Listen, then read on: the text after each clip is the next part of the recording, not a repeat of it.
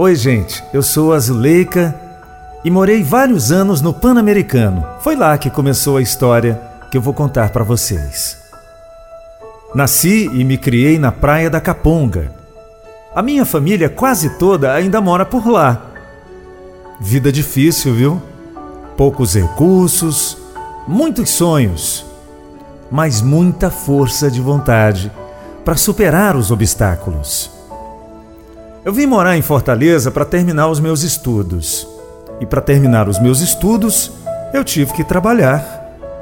Trabalhei como funcionária de uma empresa prestadora de serviços de um banco. Eu dava duro o dia inteiro e de noite segurava o sono para não dormir nas aulas. Pagava o kitnet que eu dividia com a minha prima, comia o básico do básico e o dinheiro que eu recebia mandava um pouquinho para minha mãe e guardava o restante.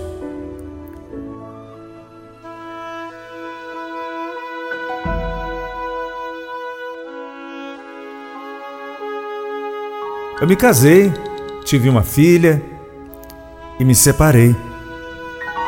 Fora minha filha, tudo mais foi um erro que eu não gosto nem de me lembrar. Outra coisa boa do casamento foi que a gente comprou um apartamento no Pan-Americano. Como o casamento durou pouco, acertamos que eu ficaria com um apartamento, mas que eu assumiria as prestações até o fim. E foi isso que eu fiz. Eu fiquei com o um apartamento. A batalha para sobreviver continuava grande e a diversão bem pouquinha. E agora a responsabilidade de criar uma filha. Uma certeza eu tinha. Não ia voltar a morar com a minha mãe de jeito nenhum. Eu vim para vencer. E eu ia vencer.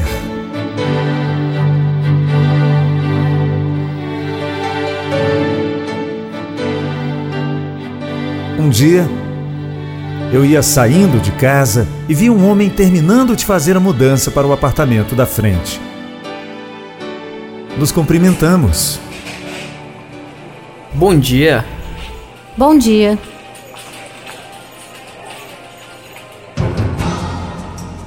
E ficou nisso. Aliás, ficou isso na minha cabeça. Eu não sei por que aquele carinha grudou no meu pensamento. Ele também tinha se separado recentemente.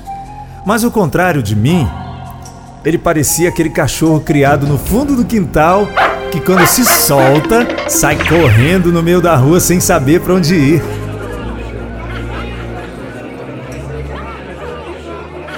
Era a semana toda de festa.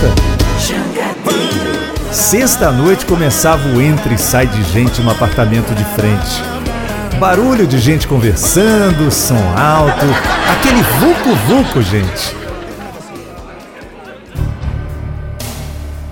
Eu não sei por que, que aquele negócio começou a me incomodar. Não era o som alto ou a confusão de todo fim de semana. Era o que aquele indivíduo estava fazendo. Comecei a me preocupar com ele. Às vezes a festa acabava e ele saía com alguma garota ou com os amigos. E eu perdi o sono. Mas o que estava acontecendo comigo, gente? Por que eu estava me preocupando com um vizinho que eu nem conhecia? O que eu sei é que eu só ia dormir quando eu ouvi o barulho das chaves abrindo o cadeado. Eu já reconhecia aquele som. Depois que ele trancava a porta, eu sossegava e conseguia dormir. No dia seguinte, ele certamente estava morto de ressaca e eu morta de sono e cansada de esperar e me preocupar. Um dia a gente se encontrou na escada e ele puxou o assunto. Bom dia. Bom dia. Desculpe aí pelo barulho de ontem à noite, tá? Eu acho é bom. Gosto das músicas que você toca. Eu fico em casa só curtindo. Pois na próxima a senhora está convidada. Vamos fazer um churrasquinho no próximo sábado. A senhora pode ir com seu marido e com a sua filha, inclusive. Que marido? Eu sou separada, meu filho. Ah, é? Eu não sabia. Desculpe. Eu também me separei recentemente. Mas o convite está de pé para a senhora e para sua filha. Pode me chamar de você mesmo, que eu não tenho essas frescuras não. Pronto, foi passado o recado de lado a lado. No sábado combinado, eu não fui. Como é que vai? Aparecer no apartamento alheio sem conhecer ninguém? Comigo não rola. Não fui, mas fiquei de novo pastorando. Dessa vez, ele estava com uma loira alta. A bicha era bem feita, mas era muito feia e sem nenhuma delicadeza. Só podia ser safadeza mesmo. Fiquei pensando comigo mesma. E quando me dei conta, percebi que eu estava era com ciúmes daquele indivíduo metido a garotão. A festa foi até tarde e a loira ficou por lá mesmo. E eu fiquei por aqui, sentindo uma raiva daquela sirigaita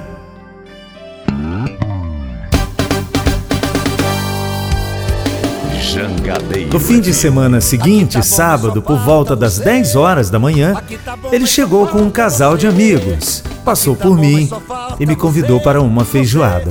E eu disse que iria.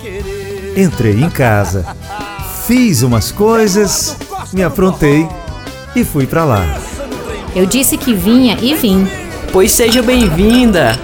Pode ficar à vontade, hein? Que já já eu vou lhe trazer aquela feijoada. Não se preocupe comigo não. Se quiser, eu mesma coloco. Me diga onde é a cozinha que eu dou um jeito. Entrei na cozinha e não saí mais. Passei a servir feijoada para quem ia chegando.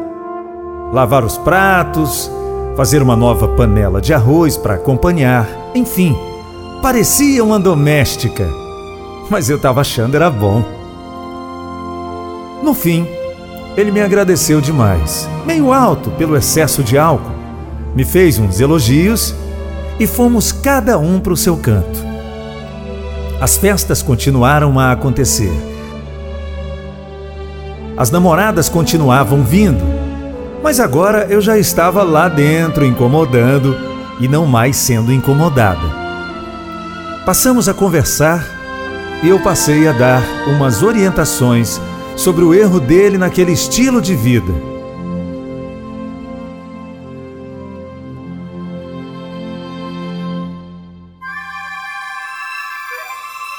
Ouvi a história da vida dele umas 300 vezes.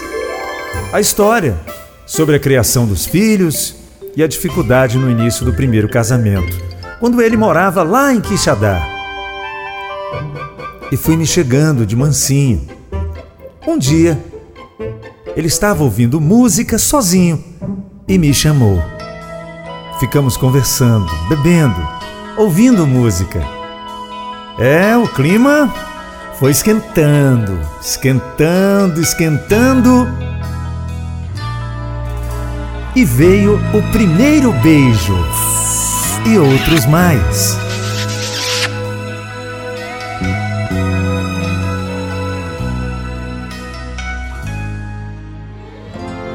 Voltei para casa, conferi se minha filha estava dormindo e voltei para lá, para o apartamento dele. Dessa vez, eu ouvi as chaves, o cadeado e a porta fechando. Mas eu estava do lado de dentro da casa. Ah, nem preciso dizer que foi uma noite inesquecível. De manhã, me levantei cedo. Fui em casa, preparei um café e deixei na mesa da casa dele e fui resolver as minhas coisas. Os dias se passaram. As festas começaram a ter outros personagens. E minha presença na casa passou a ser maior.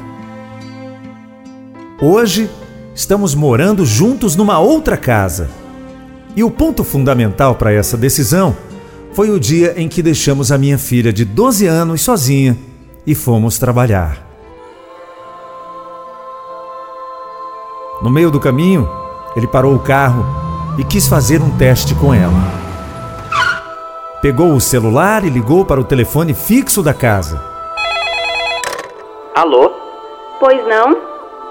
Eu tenho uma encomenda para entregar e eu queria saber se tem alguém em casa que possa receber. Meu pai saiu com minha mãe. Eles foram na mercearia aqui pertinho e já vão voltar. Mas acho melhor o senhor deixar para entregar só de tarde. Porque meu pai não gosta de receber visitas de manhã. Ele tinha conquistado a minha filha e ela já estava chamando ele de pai. O que mais eu podia pedir? E pensar que tudo começou com um barulho de chaves fechando a porta.